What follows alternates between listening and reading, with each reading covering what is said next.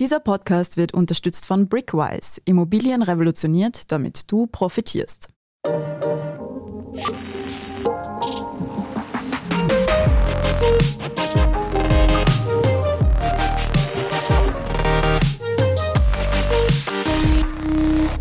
Willkommen zu Lohnt sich das, dem Standard-Podcast über Geld. Lohnt sich das findet ihr ab jetzt auf der Standard.at, bei Apple Podcasts, Spotify und überall, wo es Podcasts gibt. Also abonniert uns gleich, wenn ihr keine Folge verpassen wollt. Ich bin Helene Dallinger und heute dreht sich alles um das Thema Aktien. Wir sprechen darüber, wie sicher Aktien als Anlage wirklich sind, wie der Aktienhandel eigentlich funktioniert und was es mit Börsencrashs auf sich hat. Um diese Fragen zu beantworten, ist Alexander Hahn zu Gast im Studio. Er berichtet seit sieben Jahren als Wirtschaftsredakteur für den Standard und beschäftigt sich mittlerweile schon fast 30 Jahre mit dem Thema Aktien. Herzlich willkommen, Alex. Hallo. Alex, du hast mit 18 Jahren schon begonnen, in Aktien zu investieren. Das heißt, du hast recht viel Erfahrung damit. Bevor wir ins Detail gehen, was sind Aktien denn überhaupt? Ja, Aktien stellen im Grunde die Beteiligung an einem Unternehmen dar. Und man wird Miteigentümer zu einem ganz kleinen Prozent- oder Promillsatz. Und dadurch hält man auch gewisse Rechte. Das wichtigste Recht ist sozusagen, wird auch am Gewinn des Unternehmens beteiligt. Der wird regelmäßig, wenn er denn anfällt, auch ausgeschüttet. Und da bekommt man auch seinen Anteil quasi auch als Geld wieder zurück. Das ist das regelmäßige Ertragskomponente von Aktien. Die andere Komponente ist die Kursentwicklung. Da kann es rauf und runter gehen, das werden wir auch nachher besprechen.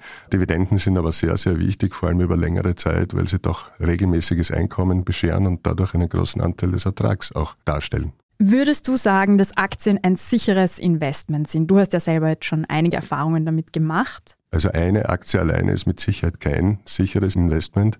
Da kann der Kurs sehr stark schwanken und Unternehmen können mitunter auch pleite gehen und dann ist das Investment auf einmal wertlos.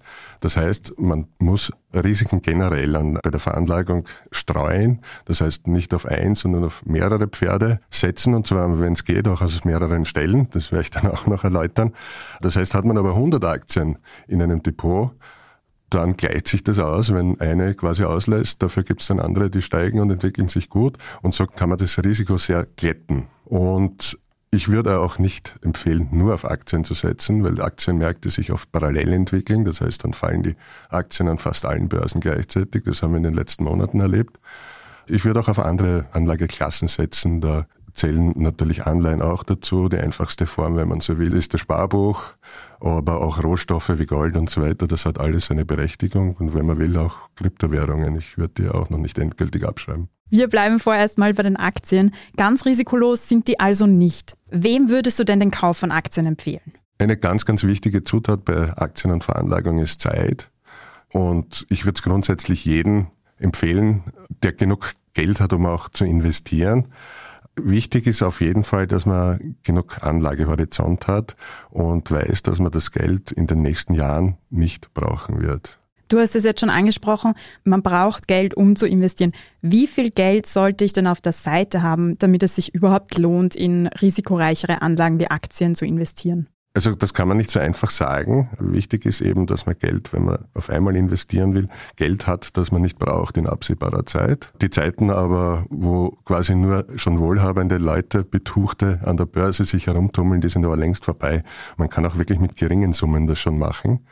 Es kann sich ab ein paar hundert Euro schon lohnen für ein Einmalinvestment. Und was man aber vor allem nicht außer Acht lassen sollte, es gibt auch Aktienansparpläne und die kann man auch wirklich mit ganz geringen Summen machen. Monatlich, sage ich nur jetzt einmal 20 oder 25 Euro.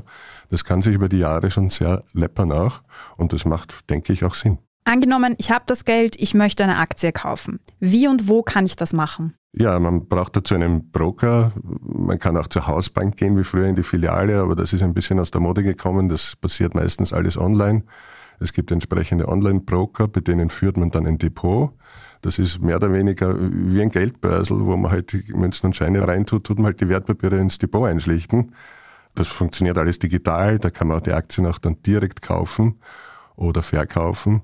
Generell stellt sich natürlich die Frage für Privatanleger, vor allem die die ersten Schritte machen, ob es sinnvoll ist, direkt einzeln Aktien zu kaufen, weil die eben sehr risikobehaftet sind. Es gibt dann auch andere Möglichkeiten, wo man schon quasi einen fertigen Aktienindex kauft, das ETF.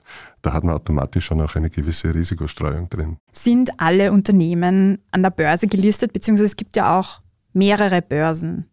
Es gibt mehrere Börsen, ja. Wir haben in Wien eine Börse, es gibt in Frankfurt eine, eigentlich mehr oder weniger. Jedes Land hat mindestens eine Börse. Daumen mal Pi, manche haben die auch schon fusioniert. Also es gibt sehr viele verschiedene Handelsplätze. Die funktionieren aber im Prinzip mehr oder weniger alle gleich. Und ja, damit ein Unternehmen überhaupt an die Börse kommt, muss es ein Börsenlisting beantragen und die Aktien vorerst platzieren, an einen Anleger verkaufen. Das haben natürlich aber nicht alle, alle Unternehmen gemacht. Also wenn man durch die Straßen geht, da gibt es sehr viele kleine Händlergeschäfte, Wirtshäuser und so weiter, die sind natürlich nicht an der Börse gelistet, weil die viel zu klein auch sind. Und erst ab einer gewissen Größe, also wenn Sie einen schon hunderte Millionen Euro Umsatz machen, gelten die wirklich, oder zumindest zig Millionen gelten die als groß genug für die Börse. Also der kleine Mittelstand in Österreich ist nicht börsennotiert in der Regel. Wenn wir vom Börse- und Finanzmarkt sprechen, sind auch die Begriffe ATX, DAX, Dow Jones immer wieder von Bedeutung. Was heißen denn diese Begriffe? Wofür stehen die? Das sind sogenannte Aktienindizes, die sollen eigentlich nur einen Überblick geben, wie sich die Börse entwickelt, weil da an einer großen Börse sind ja hunderte oder tausende Unternehmen gelistet, da geht da eine rauf, eine runter und man weiß dann eigentlich nicht, wie schaut es denn insgesamt aus. Genau das sollen diese Indizes abbilden. Jetzt zum Beispiel, sagen wir, der ATX hat die 20 größten österreichischen Unternehmen drin, der DAX jetzt die größten 40 deutschen, gelisteten Unternehmen und beim Dow Jones sind es halt 30 für die USA. Ich habe schon erwähnt, diese Indizes kann man auch als Ganzer quasi kaufen und wie gesagt, das ist auch ein wenig risikoloser als auf Einzelaktien zu setzen. Ich würde aber auch mehrere ETF oder sogar global in Wahrheit streuen, um wirklich auf der sicheren Seite zu sein. Du hast auch schon erwähnt, der Anschaffungspreis einer Aktie kann stark variieren.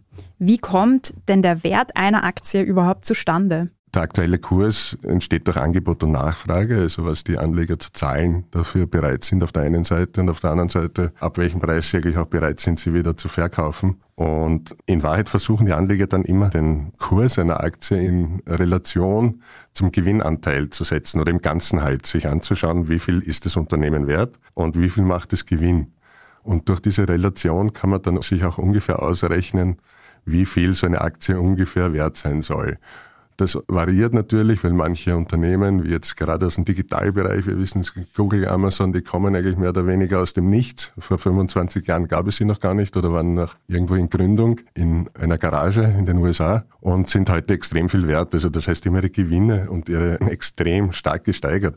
Andere, jetzt sage ich, wie McDonalds oder Coca-Cola, die machen im Grunde seit Jahrzehnten dasselbe und haben lang nicht diese Gewinnsteigerungen dahinter. Das fließt dann auch in die Bewertung ein ist alles ein wenig kompliziert, darum eben immer wieder die Empfehlung, auf mehrere Unternehmen zu streuen oder gleich auf Indizes zu setzen. Es gibt ja Unternehmen wie Tesla, die sind extrem überbewertet, andere wiederum sind weniger hoch bewertet oder sogar unterbewertet. Was sagt denn der Aktienkurs jetzt eigentlich aus? Also grundsätzlich einmal noch nicht allzu viel.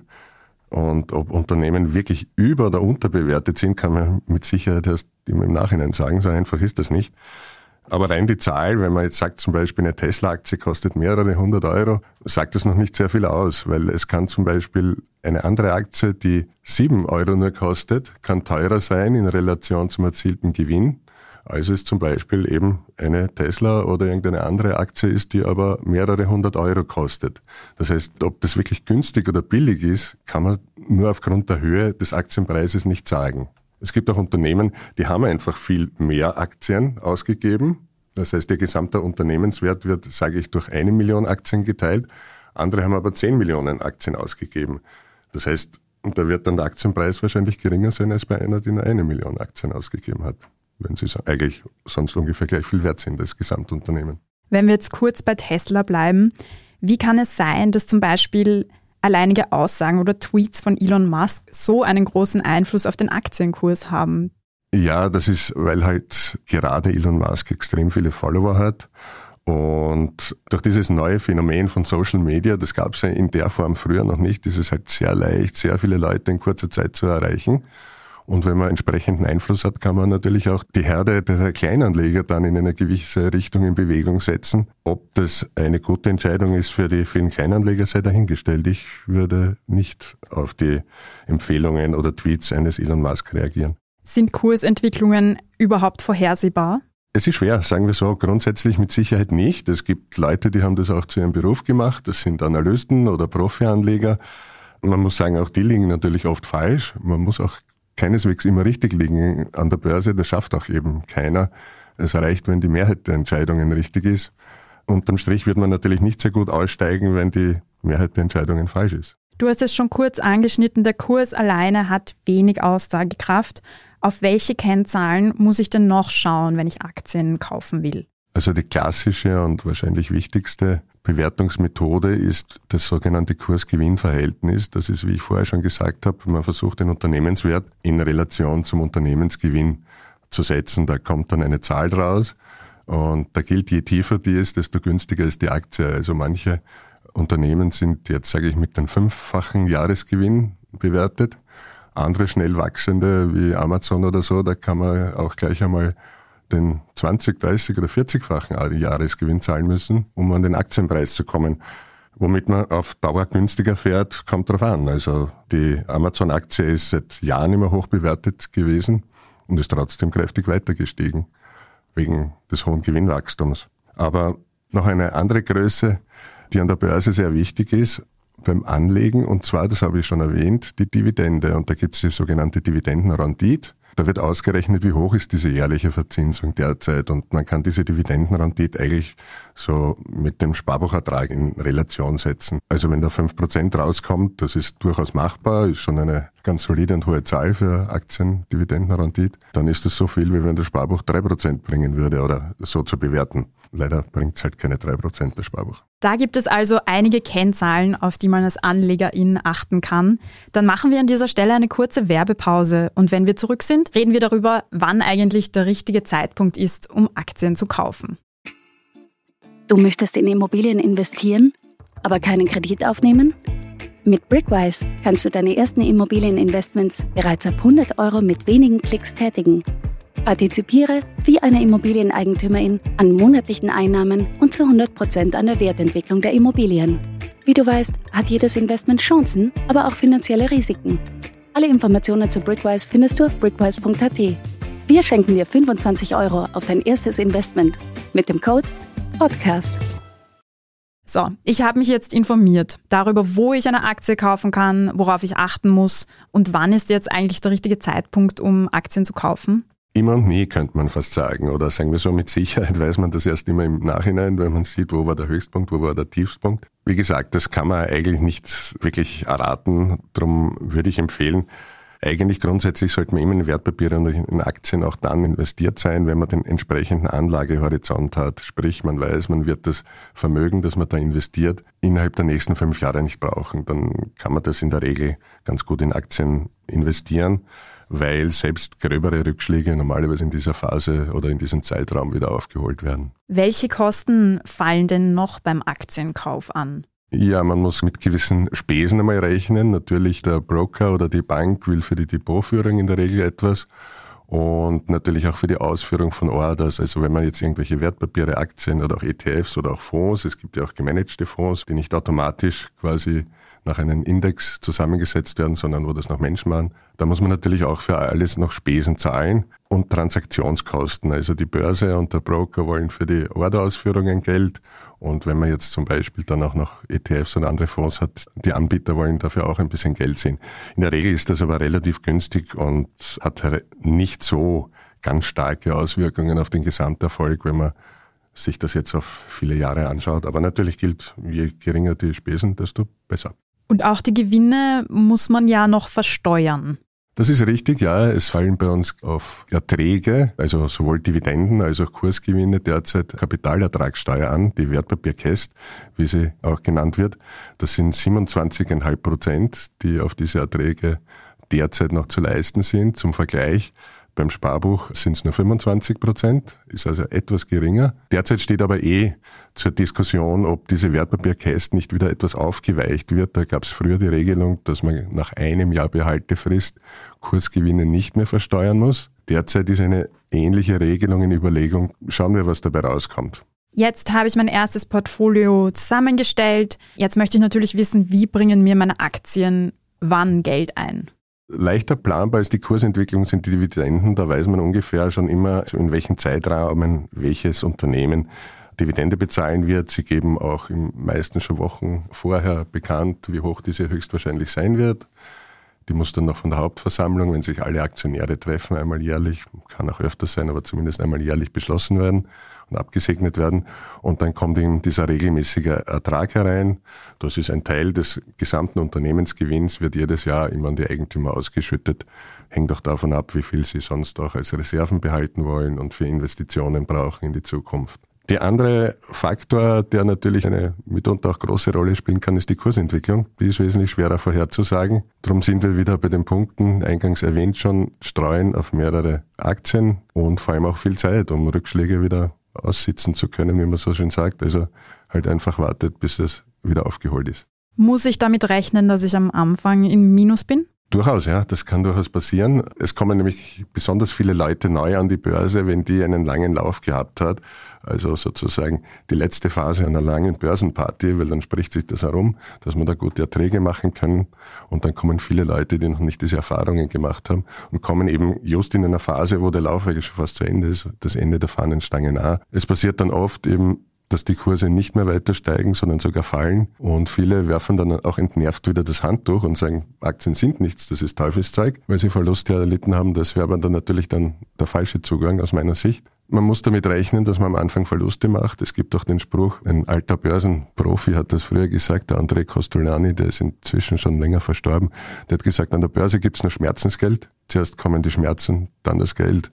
Soll heißen, man muss damit rechnen, auch Anfängerfehler zu machen und so weiter, aber das zahlt sich dann auf Dauer aus und kommt dann auch ins Plus. Kann man circa sagen, wie lang diese anfängliche unter Anführungszeichen Durststrecke dauert? Ist schwer zu sagen. Es gibt Durststrecken, die sind sehr lang und es gibt andere, die kommen mehr oder weniger blitzartig. Wir haben das zum Beispiel erlebt bei der Corona-Epidemie, wo die Börsen am Anfang aus allen Wolken gefallen sind.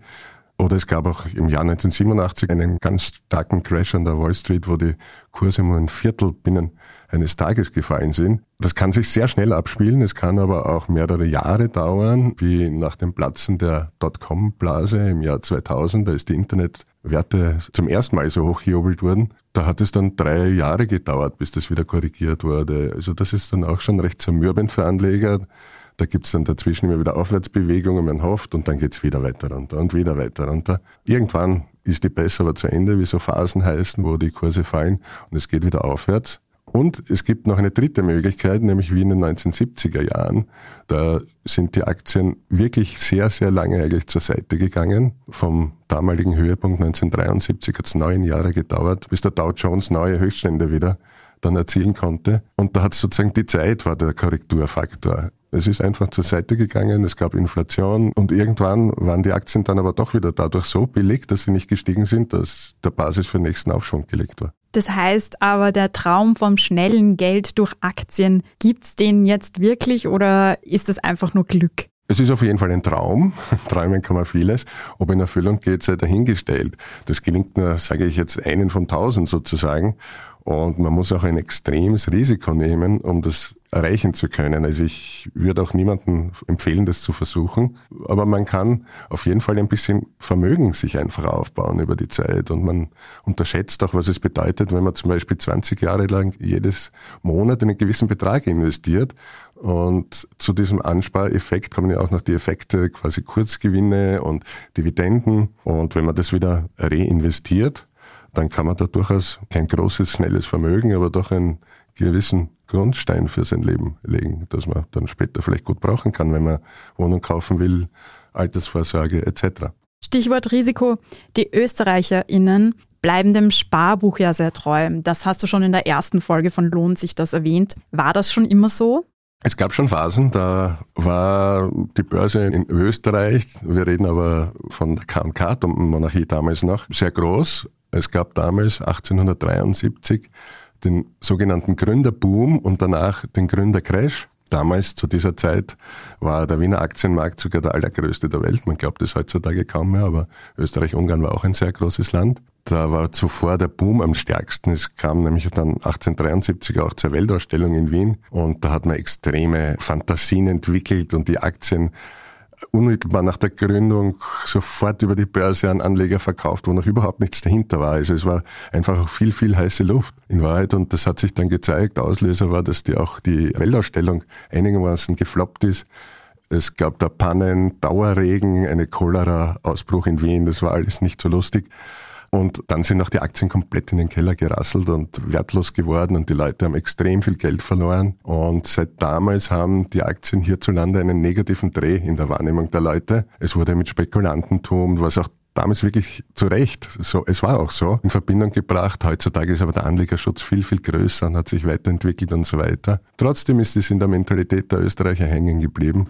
Und die Wirtschaft ist auch anders bei uns strukturiert als in den USA. Wir hatten viel mehr Bankfinanzierungen für Unternehmen sozusagen und daher haben die Banken auch die Spareinlagen gebraucht, damit sie das Geld dann an die Unternehmen weitergeben können. Daher auch diese starke Sparbuchtradition, aber das Sicherheitsbedürfnis, dass man bei Sparbuch eigentlich so leicht nicht so viel verlieren kann. Ich glaube, das spielt schon der österreichischen Seele auch irgendwie, das kommt ja entgegen. Es kommt ja aber auch tatsächlich regelmäßig zu Börsencrashs und Spekulationsblasen. Und das ist auch das, was den Finanzmarkt so risikoreich macht. Was passiert konkret bei solchen Börsencrashs? Bei diesen Börsencrashs ist sozusagen die Entwicklung an der Börse an ein Ende angekommen, nach oben hin. Man kann es auch so sehen, im Phase während einer Aufwärtsbewegung an den Börsen kommen immer mehr neue Anleger dazu, die investieren und neues Geld hineinbringen lassen. Und irgendwann sind mehr oder weniger alle zugänglichen Bevölkerungsgruppen erreicht und es kommt nichts mehr nach. Dann bleibt eigentlich die automatisch, wenn die Käufer ausbleiben, die neuen, dann kann es noch abwärts gehen. Ist jetzt ein bisschen simpliziert dargelegt, aber in Wahrheit verhält es sich ähnlich. Und wenn man diesen Höchstpunkt nun erwischt, dann kann es oft zu panikartigen Entwicklungen auch kommen, weil die Leute wirklich Angst um ihr Geld haben und dann versuchen sofort zu handeln, ihr Geld rauszuholen. Und das machen alle gleichzeitig und drücken die Kurse immer tiefer. Darum kann es auch zu ganz, ganz, ganz starken Abwärtsbewegungen kommen. Das nennt man dann eben diese Crashs. Andere sind eben auch zeitlich mehr nach hinten gezogen, wo es auch dass die Anleger und Anlegerinnen zermürbt einfach, wenn sich jahrelang nichts tut. Das ist aber nur die eine Seite der Medaille, weil das Ganze gibt's nach unten auch. Das heißt, es gibt auch sozusagen Negativ-Crashs, wo Aktien extrem und die Börsen extrem billig sind, das teilweise auch länger anhalten kann. Und irgendwann spricht sich das aber auch herum und die Leute fangen wieder an zu kaufen und merken, die Aktien sind spottbillig und dann geht's natürlich entsprechend wieder hinauf. Was bedeuten solche Kurseinstürze konkret für AnlegerInnen? Ja, das bedeutet, dass man vorübergehend mit Verlusten rechnen muss. Das kommt jetzt darauf an, das kann entweder die ganze Depot ins Minus bringen oder Gewinne, die man vorher gemacht hat, wieder aufzehren. Das ist natürlich psychologisch sehr schwierig auch zu verkraften und, und trotzdem dabei zu bleiben und konsequent zu bleiben und sich zu sagen, ich habe die Zeit, das geht sich aus. Kann man sich gegen fallende Kurse überhaupt absichern, beziehungsweise macht das Sinn? Es gibt Möglichkeiten, das zu tun. Ich rate aber nicht dazu. Es ist entweder sehr risikoreich, wenn man das selbst macht und Optionen nimmt, oder man kann auch auf Produkte setzen, wo es quasi eine gewisse Verlustschwelle gibt, wo man entweder gar nichts oder nur ganz wenig verlieren kann. Das Problem ist, das ist recht teuer, das abzubilden und kostet auch viel Ertrag. Ich würde sagen, die beste Absicherung gegen Kursverluste ist breit streuen und noch viel Zeit haben. Das kostet nicht viel. Wie funktioniert denn Risikostreuung konkret? Risikostreuung funktioniert, indem man entweder, wenn man selber machen will und sich gut auskennt, eben nicht auf ein, zwei, drei Aktien setzt, sondern auf zig Aktien, sich die immer wieder anschaut, mag ich die eigentlich noch haben. Das ist natürlich alles sehr zeitintensiv und man braucht auch ein gewisses Know-how. Viel einfacher ist es eben, wenn man auf ETFs, auf große Indizes setzt. Da sind von vornherein schon mehrere Aktien drin. Ich würde sogar sagen, es gibt meistens auch für große Märkte so marktbreite Indizes. Ich sage jetzt für die US-Börsen, die, die, für die Wall Street nicht den Dow Jones mit seinen 30 Aktien zu nehmen, sondern den sogenannten Standard Poor's 500. Da sind 500 Aktien drinnen. Das heißt, er umfasst viel mehr Unternehmen, viel mehr Branchen und vor allem so auch so aufstrebende Unternehmen wie Amazon und Google und Co. Die waren viel früher vertreten im Standard Poor's 500 als im großen Dow Jones. Das heißt, man hat ihre positive Entwicklung schon viel früher mitnehmen können. Gibt es sowas wie 100% sichere Aktien? Nein, 100% Sicherheit gibt's generell nicht beim Investieren. Und selbst die Sparbuchfans, wo man, die wissen, es kann keine Kursverluste geben, die haben jetzt keinen Ertrag und gleichzeitig gibt's hohe Inflation. Das heißt, das entwertet ja auch ihr Vermögen. Also selbst da gibt's ein gewisses Risiko und Aktien sind generell risikoreicher als viele andere Instrumente. Drum eben immer wieder streuen, und mehr Zeit mitbringen und eben auch auf andere Pferde setzen wie Anleihen, Rohstoffe und so weiter. Das heißt, man braucht auf jeden Fall Geduld und starke Nerven. Woher weiß ich denn jetzt, wann ich am besten meine Aktien verkaufe? Das ist eine sehr individuelle Frage und hängt damit zusammen, wann brauche ich denn das Geld? Ist es absehbar, dass ich zum Beispiel eben für den Erwerb einer Immobilie spare und vorhabe, dass ich das innerhalb von drei Jahren mache, dann könnte man schon anfangen, ein bisschen Risiko rauszunehmen und vielleicht die Aktien etwas geringer zu gewichten und dafür ein bisschen mehr auf Sparbuch oder Anleihen und so weiter, damit diese Komponente nicht mehr so stark schwanken kann und man sozusagen das Vermögen ein bisschen einloggen kann. Ansonsten, wenn man quasi nichts absehbar hat, dann würde ich das auch einfach laufen lassen. Aussteigen kann man aber jederzeit? Ja, kann man jederzeit. Die Börsen haben eigentlich fast immer geöffnet, außer am Wochenende. Die Frage ist nur, welchen Preis kriege ich? Das kann man vorher nicht sagen. Kannst du nochmal zusammenfassen, was sind jetzt die drei wichtigsten Punkte für zukünftige AktienkäuferInnen? Die drei wichtigsten Punkte. Das eine ist einmal, sagen wir, Selbstdisziplin und dazu gehört eben breit streuen und auch eben Zeit zu haben, dass man sich genau immer überlegt, brauche ich das Geld, wann brauche ich es, wie viel Risiko kann ich daher auch nehmen. Und ganz wichtig ist es eben auch die Geduld aufzubringen, dass man auch schwierige Phasen einfach aussitzt und nicht sagt, das ist nichts für mich, ich halte es nicht aus, die Verluste. Man sollte es trotzdem tun, weil irgendwann kommt nach dem Regen auch wieder der Sonnenschein.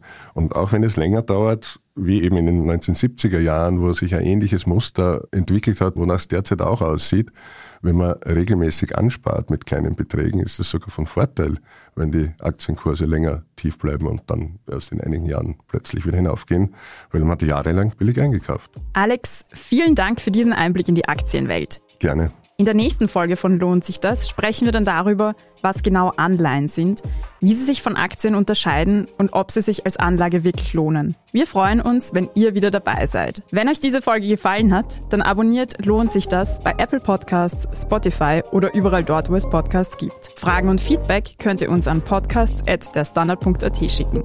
Bis zum nächsten Mal.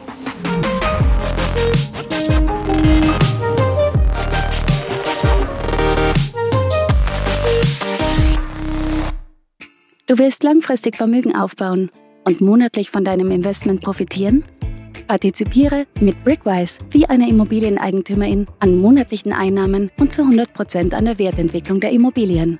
Mit Brickwise ist dein Investment zusätzlich grundbücherlich besichert und das ist weltweit einzigartig. Wie du weißt, hat jedes Investment Chancen, aber auch finanzielle Risiken. Alle Informationen zu Brickwise findest du auf brickwise.at.